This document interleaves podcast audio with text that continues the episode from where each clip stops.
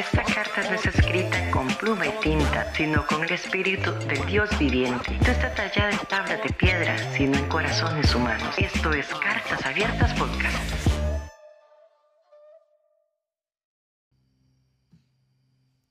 Hey, bienvenidos a un episodio más de Cartas Abiertas. Espero que esa musiquita ahí de fondo no, no interfiera mucho en el episodio. Eh, no está montada en edición, simplemente la quise poner acá en la bocina para, para hablar de este tema que, hoy pues quiero compartirles y, espero pueda de verdad servirle. Em, es algo extremadamente eh, personal que he estado viviendo durante cierto tiempo y, y pensé que, que, es algo que puede ayudarle a otras personas que puedan también estar en medio de este proceso. Y sí, se llama la ley del paramédico. Eh, más adelante les voy a mencionar cuál es esa famosa ley. Em, para iniciar, no sé si recuerdan la muerte de Iron Man en Avengers. Eh, creo que ha sido una de las, de las muertes más trágicas y más mencionadas, creo que en internet, de, películas, ¿verdad? Y, y, estaba recordando eh, cuando yo estaba viendo esa película, em, recuerdo que em, yo en ese entonces no era muy fan de ah, Marvel y todo este rollo. Em, pero eh, decidí irla a ver con, con amigos la sala estaba llena de fanáticos, o sea, era como, porque era el fin, o sea, era el cierre, el juego final, eh, ya era, pues ahí terminaba todo. Una era de, no sé, como 10 años creo, de películas en donde todos estos superhéroes y personajes, y, creo que más, que más que el superhéroe es quien lo caracterizaba, ¿verdad? Eh, no sé de nombres, eh, el único que sé de Iron Man es Robert Downey Jr. Y, creo que es uno de los, de los, de los superhéroes favoritos de los niños junto a Spider-Man, Hulk. Em, pero volviendo a ese día, a esa película, cuando sucedió esta escena, eh, recuerdo que lo fui a ver en, en, 4D. Nunca había visto una película en 4D. Este, estaba en la ciudad de Tijuana. Y em, pues aquí en Costa Rica no existe ese, ese 4D, el que, nos, el que tenemos acá es falso. Pues, porque allá sí era como el que eh, se movían las butacas y, efectos de luces y humo y, creo que hasta agua salpicaba, no sé. O, me lo imaginé de, toda la euforia que ve en esa sala. Em, pero en ese momento, o sea, yo estaba tan impactado por, por, por la escena, digamos, por todo lo que estaba sucediendo, por los efectos especiales y todo ese rollo. Y cuando muere Iron Man, eh, ¿verdad? Es como, um, ese, como ese silencio, ¿verdad? Ese silencio incómodo eh, en la sala. Eh, de pronto escucho a, alguien que dice, no, pero hace un grito como, ¿verdad? yo, ok. y, vuelvo a ver, escucho un llanto, o sea, literal. o sea, y yo empiezo a escuchar y yo, no esto, no, no puede ser un efecto especial. Y vuelvo a ver, a mi lado tengo a, a, mi amigo, uno de mis amigos, pues él viéndola impactado igual que yo. Pero vuelvo a ver y hay un amigo y una amiga literal llorando, o sea, llorando porque Arion se había muerto. Y ella decía, no es posible. Y yo, yo los vuelvo a ver y yo me río, ¿qué les pasa? ¿Verdad? Y ellos eran como, no, ¿qué le pasa a usted? No, no está entendiendo lo que está pasando. Y realmente no estaba entendiendo lo que estaba pasando. Ya hasta después que empecé eh, a ver las películas en Disney Plus fue como, ah, ok, ya entendí. Este, pero eh, era necesario que Iron Man fuera el héroe y se pusiera ahí el, la gema y, el guante y todo y para que todo volviera a la normalidad y bueno, ya ustedes conocen. en los últimos episodios de, de, Cartas Abiertas desde el año pasado para acá, pues he venido como compartiendo muchos temas de salud mental, emociones, em, no sé, todas aquellas cosas que nos pueden alterar eh, para eh, no tener una buena salud mental, para estar bien con, con nosotros mismos, en nuestros sentimientos, emociones y, nuestro espíritu, ¿verdad? Y, y, creo que es producto, eh, no de la casualidad, es producto de lo que, de lo que he estado viviendo durante mucho tiempo.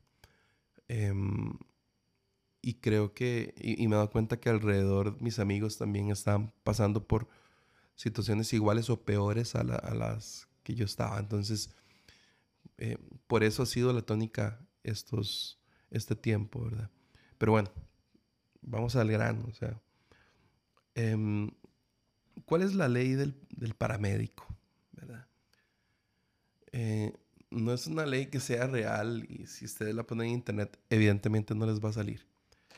Pero em, hace algunos años yo trabajaba para una eh, empresa en el departamento de tecnología y era una fábrica que producía cajas de cartón.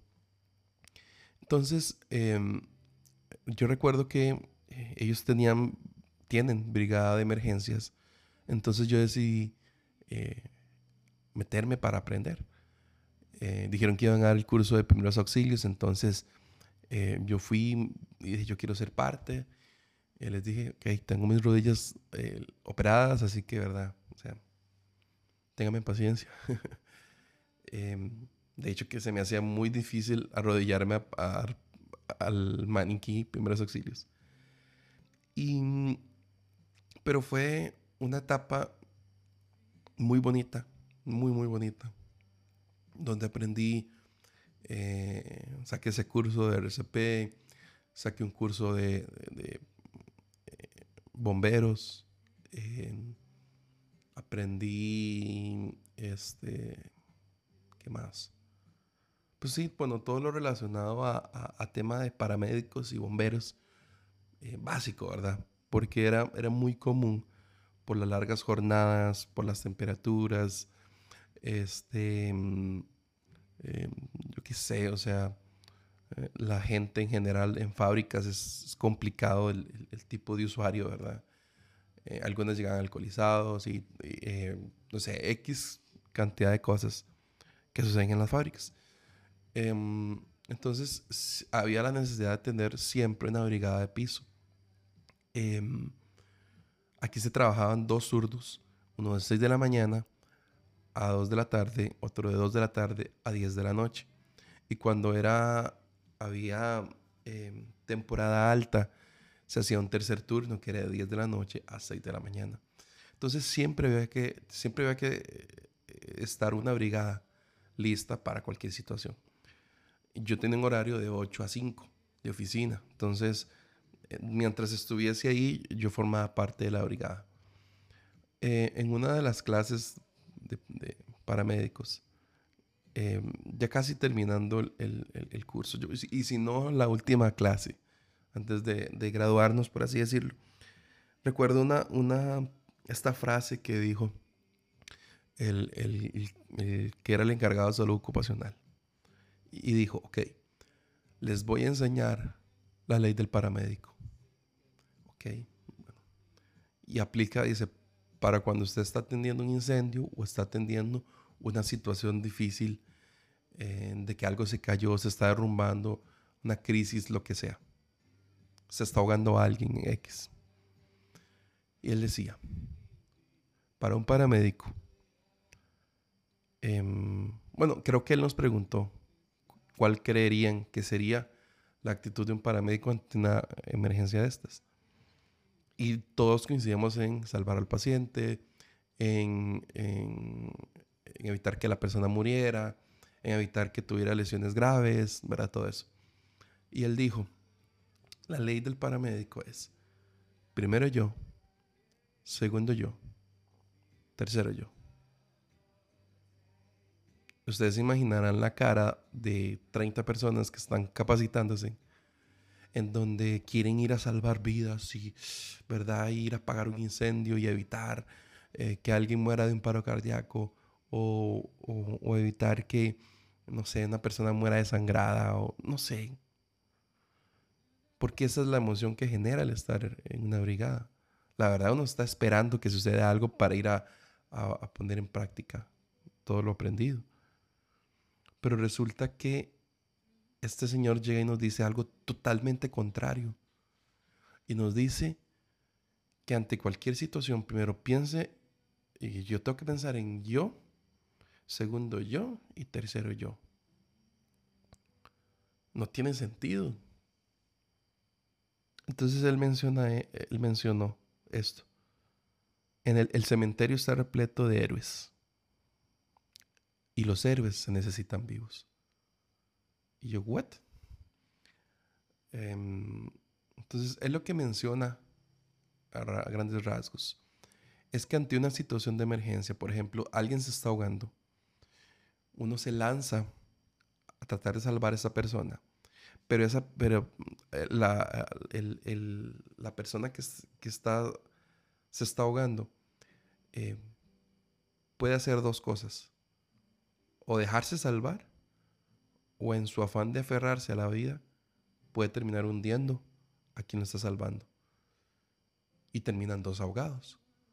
Entonces él decía, ante esa situación, hay que pensar en que lastimosamente em, va a haber que dejar morir a esa persona. Y hay que estar listo para poder tomar esa decisión. Si hay un incendio, y la situación se presta para que usted pueda entrar y salvar a la persona sin ser dañado usted, entre. Usted, un gato, lo que sea, un perro, una mascota. Pero, pero si de pronto la situación, usted está afectado por el humo y escucha que hay una persona también en la misma situación y usted todavía le queda por así decirlo, aire en sus pulmones para poder salir, dicen que es mejor que salga usted a no perder dos vidas. Y, aunque son decisiones difíciles y son duras, pues son decisiones que me imagino día con día tienen que tomar los que se encargan eh, de atender emergencias. Entonces, em, fue un poco eh, confrontativo y raro. Y ya, después, cuando nos explicaron esto, ya entendimos un poco. Em, que hay que evitar ponerse en riesgo porque, porque si tal vez hoy no pude salvar a esta persona, puede que más adelante pueda rescatar a, dos o tres más o a una. Pero si yo juego de héroe, voy a terminar en un cementerio muerto. tal vez no pude salvar a esas tres personas que estaban esperando por mí. Y aunque son decisiones, de, como decía, duras y difíciles, pues se dan. Entonces, basado eh, eh, en esta analogía de primero yo, segundo yo, tercero yo, me puse a pensar cuál debería ser nuestra actitud ante la vida. Porque día con día nos estamos enfrentando a situaciones de vida emocional, espiritual y físicas que, nos hacen tomar decisiones. Y esas decisiones pueden tornarse en vida o muerte, literalmente. Entonces, em, tomando como referencia este primer yo, lo primero en lo que yo pienso ante una situación de vida que se da. Pierdo un ser querido. Bueno, a nosotros nos han enseñado que Dios es el número uno, que Dios está por encima de todo, que es, debería ser nuestro primer pensamiento en la mañana, el último al acostarnos, que Dios debería ser nuestra prioridad de vida en general. Que nuestra vida y entorno, todo tiene que girar en torno a Él y en agradarlo a Él. Em, pero mi pregunta para usted para que usted se responda hoy es, Dios es su prioridad número uno. Si no lo es, es respetable. Pero si sí lo es, quiero que se ponga a pensar si es una prioridad en su vida o es lo primero en lo que usted piensa ante una situación difícil en su vida. ¿Cómo es eso? Digamos. Em, pongo un ejemplo. Eh, un familiar está enfermo de cáncer. ¿Qué es lo, lo primero que nuestro cerebro piensa? Uno, Dios tiene el poder para sanar cualquier cosa. Dios es todopoderoso. Dios conoce mi corazón. Dios va a ayudarme. Y, surgen esas frases como Dios está de tu lado. Confía en Él y Él hará. Em, cosas como eh, todo va a estar bien. Dios está contigo. Dios tiene el control. Y muchas veces esos, esos son los primeros comentarios y los primeros pensamientos que vienen ante este tipo de situaciones difíciles de la vida. Em, del trabajo, un despido del trabajo, la muerte de alguien. Entonces, yo, me, yo, yo llegué a identificar en mi vida que Dios no era una prioridad realmente. Que lo que realmente estaba sucediendo era que yo veía a Dios como el primer recurso en mi vida. O sea, lo, lo, primero que yo, a lo que yo atendía era como a Dios es la solución a este problema. Pero hay un detalle. O sea, la respuesta de Dios no siempre llega de forma ni instantánea ni, ni, de forma, eh, no sé, inmediata, así digamos, como, como Señor, tengo, ¡pum! Cáncer, ¡pum! Se abre el cielo, desciende la paloma y eres sano. O sea, no, Señor, estoy, estoy con ansiedad, levanto mis manos, ora a ti, desciende la paloma, se posa y trae paz.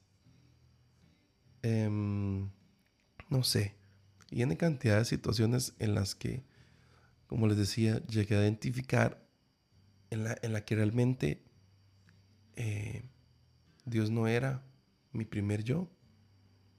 O sea, mi primer yo era, era tenerlo a Dios como un amuleto Recuerdo, recordaba eh, tiempo atrás cuando hubo un tiempo en el que mi papá utilizaba un talismán de la suerte.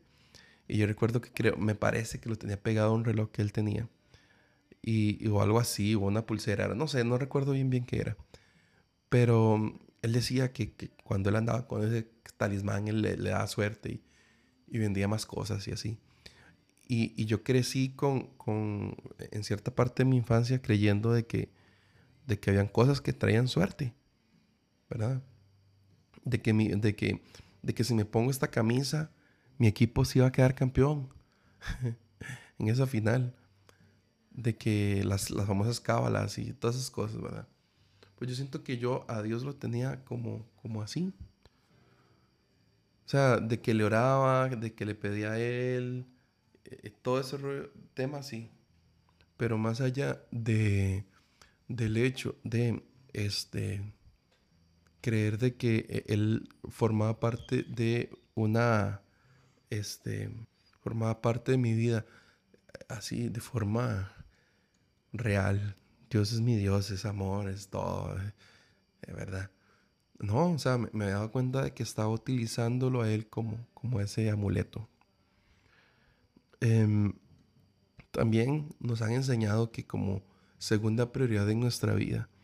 Em, están, si tenemos hijos, son ellos. Si hay pareja, llámese matrimonio o noviazgo, están ellos. Em, están, si hay papás, si hay hermanos, amigos, el trabajo. Em, esas cosas están como, en, como en, una, en una segunda posición de prioridad. Debería estar en una segunda posición de prioridad en nuestras vidas. Eh, y, empieza como a, crearse este, este hábito de, em, de pensar eh, en ellos eh, de segundo ante cualquier situación. Em, detectan una enfermedad. Dios, tienes que ayudarme, tienes que sanarme. Y segundo, ¿qué va a ser de mi familia? Em, ¿cómo, van, ¿Cómo van a, mantenerse si yo soy el que, el que económicamente sostengo a la familia? Em, eh, me quedé sin chamba, me quedé sin trabajo. ¿Ahora qué? Eh, Dios, dame una respuesta, es porque viene algo mejor. Em, empiezan las preocupaciones porque hay que pagar renta, porque hay que pagar eh, servicios, porque hay que pagar escuela, porque hay que pagar medicinas. Entonces, em, e, en, segundo plano empieza este segundo yo, ¿verdad? Y ese, y ese yo es yo pensando en cómo solucionar, en cómo ayudar y en cómo apoyar a otros.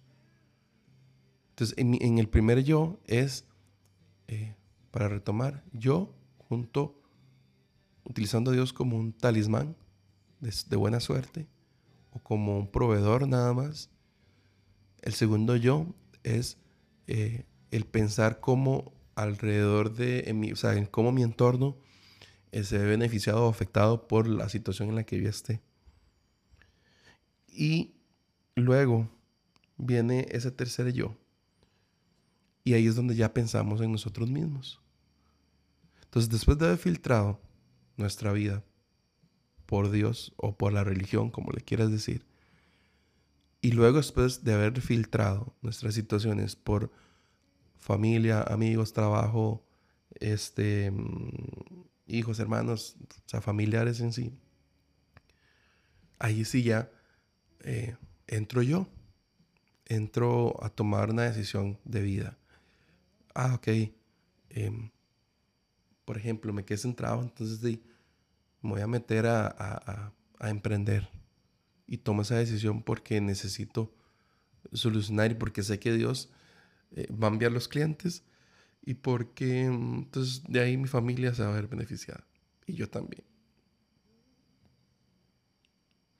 Entonces, a resumidas cuentas, estamos filtrando nuestras vidas, estamos colando todas las situaciones de nuestras vidas eh, hasta llegar a, a, lo que realmente nosotros somos.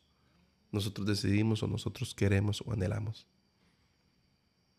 Y siéndole, siéndole sincero, esto es lo más agotador que hay. Esto es lo más agotador que existe y lo más injusto que existe. Y usted me dirá, pero ¿qué anda? ¿Cómo hacer? ¿Va a decir usted que Dios es injusto? No, Dios, Dios es un Dios justo. Pero mi pensamiento, lo que uno lee en la Biblia, muchas veces tiene mucha injusticia. Porque, vea, por ejemplo, voy a poner un par de, versículos, ¿verdad? Espero que los teólogos no me, no me acribillen. ¿eh? Pero, por ejemplo, Mateo 6:33 dice, Mas buscad primeramente el reino de Dios y su justicia, y todas estas cosas os serán añadidas. Entonces, si yo voy a referencia a este versículo, esto me está diciendo que, ok, sí, o sea, vaya y busque primero a Dios ante cualquier situación. Pero viene y dice, em, busque el reino de Dios y busque su justicia. Pero de pronto uno va a la Biblia y uno ve la justicia aplicada y uno dice, no entiendo, nunca he entendido la forma en la, porque es un mundo al revés. Eh, Dios y la Biblia, todo es totalmente al revés a lo que nosotros en este mundo terrenal vemos, conocemos. Diga al débil, fuerte soy. Em, si, si, te ponen a llevar un costal de arroz eh, por un kilómetro, llévaselo dos. Eh, si te dan por una mejilla, pon la otra. Y eso es lo que, lo que nos han enseñado constantemente. Y lo que leemos también en la Biblia. Entonces, si, utilizamos como referencia lo que primero que tengo que hacer es ir a buscar la justicia que está en la Biblia, entonces mi primer pensamiento es, estoy fregado. y ese es el pensamiento humano, o sea, es, un pensamiento que no está mal tenerlo, porque ahí lo dice, o sea, es real. Entonces, em, y creo que aquí está la ciencia de todo en, este, en ese primer yo, o sea, buscad primeramente el reino de Dios. Hay una gran diferencia entre buscar el reino y buscar a Dios y buscar su justicia y estar en Él y creerle a Él y escucharlo a Él y estar atento a lo que Él está haciendo alrededor. Es, hay una gran diferencia entre esto y simplemente tener a Dios como un 911. Señor, vieras que me quedé sin agua, Dios, manda lluvia, Señor. A mí me ha pasado, o sea, les, soy honesto. Yo, yo tengo motocicleta y muchas veces cuando estoy en casa y voy para la casa de mis papás, eh, resulta que salgo y veo que está un poco nublado, ok, me monto y me voy. Duro 15 minutos en llegar. Pues al minuto 12 de pronto se viene ese aguacero que caracteriza a Costa Rica en este clima tan bipolar. Y de pronto así de que tal vez en lo que, en lo que me detuve a ponerme la capa, puff, ya me mojé. Entonces muchas veces le he reclamado a Dios, Dios, de ay Dios, o sea, no te puedes esperar tres minutos para que llueva. Como si Dios estuviera así estripando el botón de, de, lluvia, ¿verdad?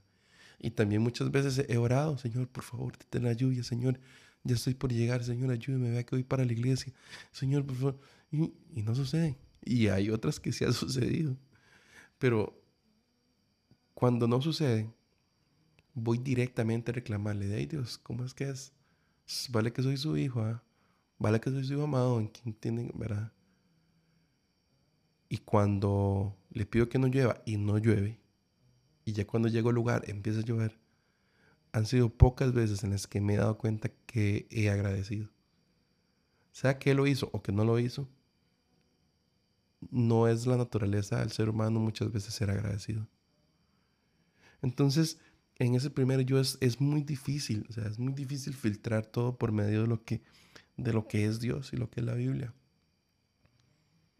Pero realmente es en el único lugar donde podemos encontrar refugio a todo lo que somos. O sea, ¿a quién podemos ir nosotros si solamente Él puede tener palabras de vida eterna? Dice, dice la Biblia. E incluso nuestro segundo yo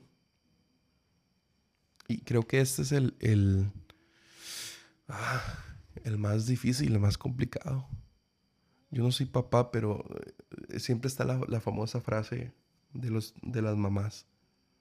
Cuando usted tenga un hijo, usted va a entender.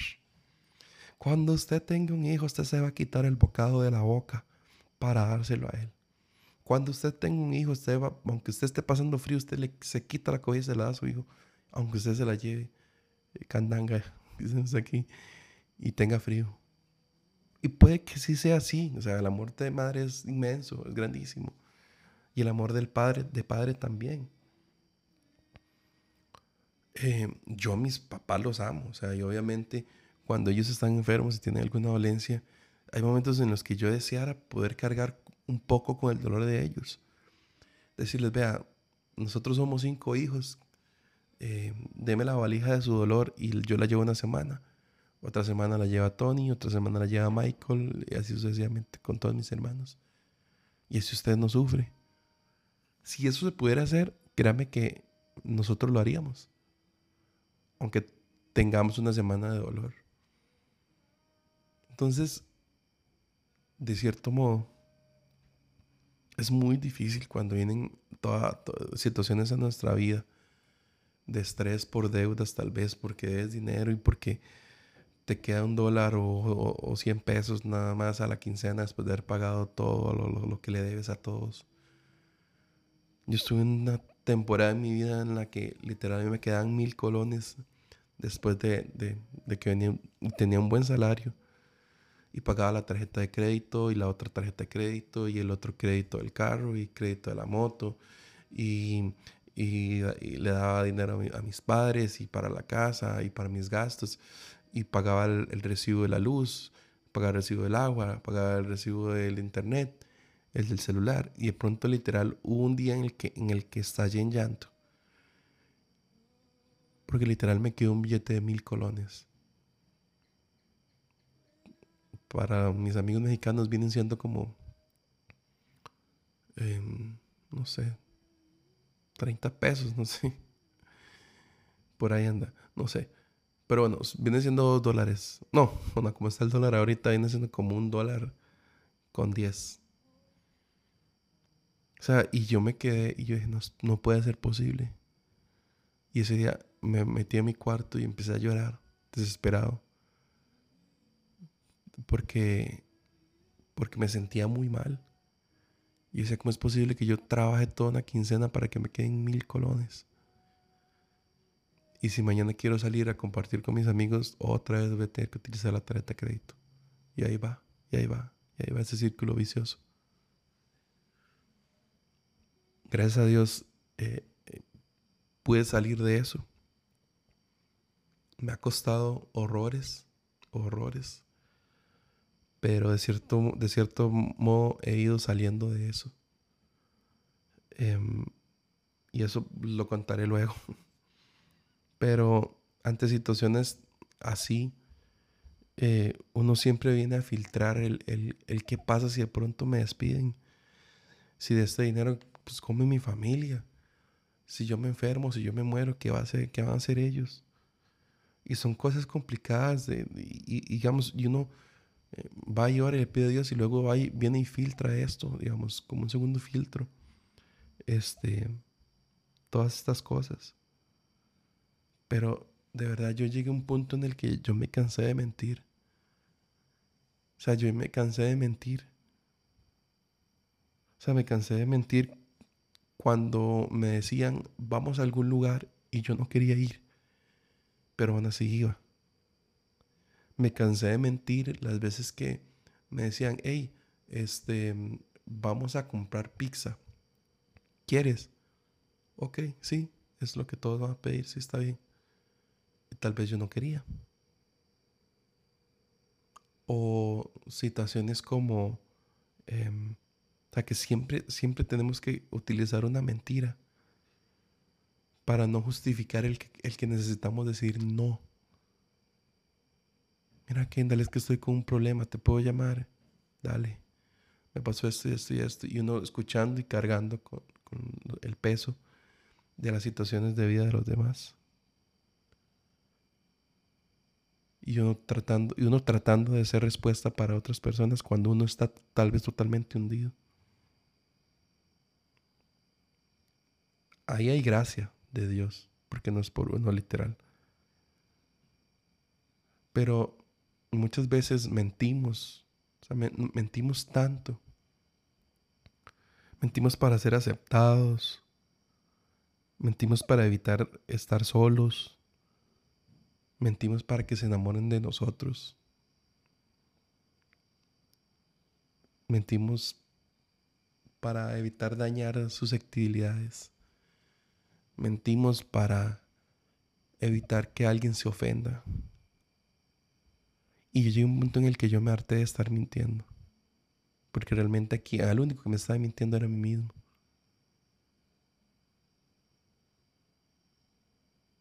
Y esa era la mentira más grande. El creer que todo estaba bien o que todo iba a estar bien. Cuando alrededor constantemente estaba mintiéndome y mintiéndome y mintiéndome. Entonces, muchas veces no tenía ganas de ir un domingo a la iglesia. Y yo decía, bueno, vamos, Kendall, porque esto puede que ahí encuentre respuesta. Y eso, aunque podía ser cierto, cuando terminaba toda la actividad, yo decía, no pasó nada. No pasó nada. Y esto la gente no se, no, no, se atreve a hablar y decirlo. Porque todo el mundo dice, bueno, sí, por lo menos el Señor me habló por medio de la muchacha que pasó ahí, que me dijo, todo va a estar bien. Y muchas veces caemos en mentirnos a nosotros mismos de que sí recibimos algo de parte de Dios ese día. Cuando Dios solamente guardó silencio. Pero incluso ese silencio forma parte del proceso pero siempre vamos muchas veces a, una iglesia un domingo, un sábado, una actividad, esperando recibir de parte, algo de parte de Dios. O que alguien me ore, me ponga las manos, o que me profetice, o que me diga algo. O sea, nos han acostumbrado a esa falsedad de que, de que literal todos los domingos tiene que ser un oasis para la gente. Y no siempre es así. Dios sí es respuesta, Dios sí trae sanidad, Dios sí hace eh, eh, cosas sobrenaturales, Dios hace todas esas cosas.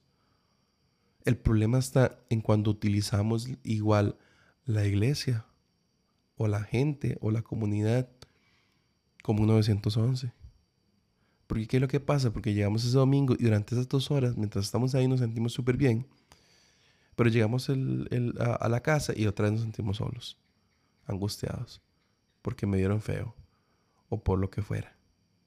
Entonces, a resumidas cuentas, seguimos mintiéndonos y mintiéndonos y mintiéndonos. ¿Por qué? Porque estamos haciendo las cosas no con, las, con la real intención que tiene que ser. Y el tercer yo que aprendí es que si yo logro dominar estos dos anteriores, quiere decir que yo estoy en el proceso de ser sano, en mi corazón y en mis emociones. No sé si la ansiedad se irá a ir, no sé si el temor a, la soledad se irá a ir, si el sentirme solo, esa sensación de soledad, si se van a ir hasta el día que yo me muera o no sé. Puede que no. Pero aún si me siento solo, yo sé que Dios está ahí. Pero aún si me siento ansioso, sé que Dios está ahí. Si siento temor, también Dios está ahí. Pero ¿qué es lo que pasa? Que nos hemos, nos hemos vuelto héroes. Héroes de la gente, héroes de la vida. No sé, queremos, no sé, como demostrar a la gente que eh, todo va a estar bien.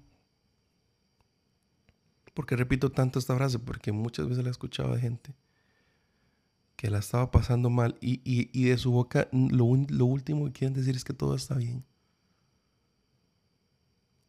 Lastimosamente nos han enseñado a reprimir nuestras emociones y nuestros sentimientos y tener que declarar supuestamente con nuestra boca que todo va a estar bien, que todo va a estar bien. Tampoco es volvernos personas negativas en decir, ah, esta cochinada no sirve, ah, es un cochinero, em, Dios, es pura farsa. No, o sea, no es caer en eso. Es, es, es llegar con una sinceridad delante de Dios ante cada situación y decirle a Dios, yo ya no puedo. Yo no sé. O sea, yo estoy tan endeudado que no sé cómo salir de aquí. Necesito que usted me ayude, que ponga personas a mi alrededor, no sé. Esa sinceridad es lo que hace, ahí sí, que Dios se mueva. Y no porque lo manipulamos, sino porque Él encuentra un corazón sincero. Un corazón real algo que se me olvidaba incluso en ese segundo yo, de cuando nos mentimos. No, quiero dejar de mencionarlo, pero em, aquí en Costa Rica se cocina un platillo que se llama arroz con pollo. Y en todas las fiestas de cumpleaños se hace arroz con pollo. Los domingos se hace arroz con pollo. En las iglesias se hace arroz con pollo, para todo. Porque es muy económico resulta que yo siempre tenía la mala fortuna de que me salía un, pellejo de, la piel del pollo. Todo gelatinoso. Y siempre, siempre, siempre, siempre me salía. Entonces, yo tuve que aprender a decir no, no, no quiero. Pero ¿cómo si no como con pollo? No como, no quiero. Y hay muchas cosas que yo hoy por hoy no como porque simplemente no me gustan. Y aprendí a decir no, porque en cierto tiempo me engañaba a mí mismo y me mentía, decía que... O sea, literal ni a, ni a mi mamá le como arroz con pollo. Pero ya ella ya lo sabe y ya no le ofende, ¿verdad? Entonces, si en una fiesta me dicen que arroz con pollo, no pasa nada, no como. Pero no como. y me pueden decir, mira, es que no, es que este se hizo con... Eh, no. O sea, ya tomé la decisión de que no voy a comer. Entonces, volviendo a, en resumen de todo esto es, ante lo que usted esté viviendo hoy por hoy, aplique la ley del paramédico o del bombero. Primero yo, segundo yo, tercero yo. Y en ese primer yo, que esté Dios en medio de una oración sincera. En ese segundo yo, que es donde se debería estar las personas a su alrededor, su familia. Aprenda a tomar la decisión que usted quiere. Si usted va a tomar la decisión de quitarse el plato de comida para dárselo a su hijo, que, que sea por amor y no por obligación. Que sea porque realmente usted desea hacerlo. Usted desea hacerlo. Y vuelvo y lo repito, usted desea hacerlo. Y no porque a usted le toca hacerlo. Le corresponde hacerlo. ¿Saben por qué? Porque eh, yo que viví pobreza extrema, yo viví a mi mamá hacer eso muchas veces. Y, a mi papá. Extrema, pobreza extrema. Y éramos cinco hombres, hijos. Y mi papá siempre me demostró, y mi mamá siempre me demostró, que la forma de salir adelante era trabajando. Y yo por eso los amo y los honro en todo. Y es el mejor ejemplo de vida que yo tengo.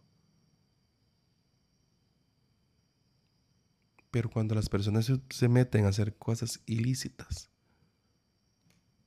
justificando el que tienen que llevar el bocado, si esa decisión la toma usted en una desesperación, no soy quien para juzgarle. No lo soy. Pero también piense en usted, en su credibilidad. Porque si usted un día decide robarse algo para llevarle de comer a alguien, o porque quiere honrar a alguien, o si usted tiene que em, venderle su alma a un banco por sacar un auto solamente para que su novia pueda andar en, en carro.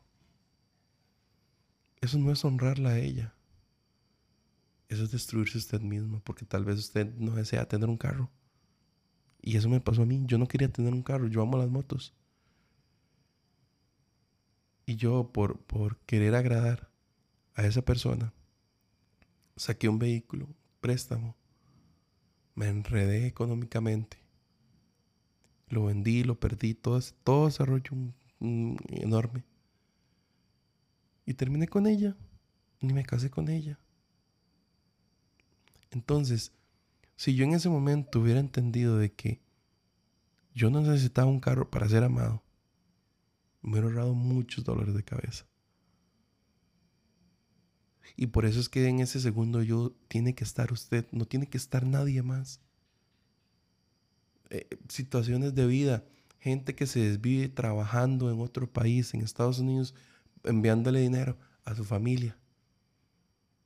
Y cuando ya a los 20 años decide regresarse y quiere recuperar em, su relación con sus hijos, ¿qué es lo que le dicen sus hijos? Pues no estuviste aquí para enseñarme. No estuviste aquí, pero trabajé para darte todo el futuro, sí, pero yo ocupaba un padre, ocupaba una madre. Y así de injusta es la vida. Y esos son casos de la vida real, literal. Pero bueno, para ir cerrando, em, ya dejé de jugar de superhéroe. Ya dejé de jugar de heroína. Y empiece a pensar en, en su salud emocional, en su salud espiritual, en su salud física que si hoy usted decide salir a caminar, aunque sea 15 minutos, para evitar que en 10 años usted no tenga que ser una persona que está en, cama y que no se puede mover y que tiene que hacerle todo por usted mismo, por, por la obesidad. Tome la decisión porque usted quiere algo mejor para su vida y no tome la decisión pensando en que necesito estar bien para poder llevarle de comer a mi familia. Si usted está bien hoy por hoy, usted puede hacer lo que sea por amor. Pero usted necesita estar sano y necesita estar sana emocionalmente y espiritualmente para poder emprender un negocio, para poder ir a trabajar, para poder hacer todo. Porque nos han enseñado, al menos los que hemos vivido cosas difíciles en la vida, en que no nos, no nos podemos rendir. No nos podemos rendir, hay que salir adelante. Y sí, hay que salir adelante. Pero no salir adelante para sacar adelante a mi familia, no. Salga adelante porque usted sale adelante. Y, y por consecuencia, si usted decide estudiar, y tiene un buen trabajo y tiene un buen salario, eso automáticamente va a hacer que ese dinero se pueda ahorrar a sus hijos y los pueda poner a estudiar y les pueda comprar cosas y demás. Como es el dicho, o sea, un ciego no puede guiar a otro ciego. Entonces una persona enferma emocionalmente no puede guiar a una familia. Por eso la necesidad de buscar estar sanos. Porque si sigue siendo un héroe, una heroína, vas a seguir vas a seguir estando en la camiseta o en la fotografía de tus familiares y te, van a honrar y todo, pero vas a, seguir, vas a seguir en el valle de sombra y de muerte. Y va a llegar un momento en el que esas personas a las cuales le dedicaste todo se irán. Y el hecho de que hayas dado todo por esas personas no quiere decir que ellos también lo van a dar por ti.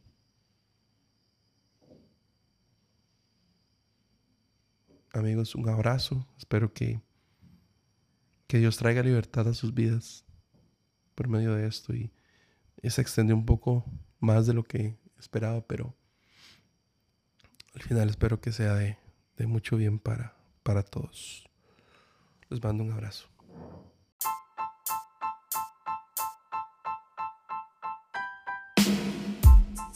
Comparte este episodio con tus familiares y amigos, y no te olvides de suscribirte. Síguenos en nuestras redes sociales como Cartas Abiertas Podcast. Hasta la próxima.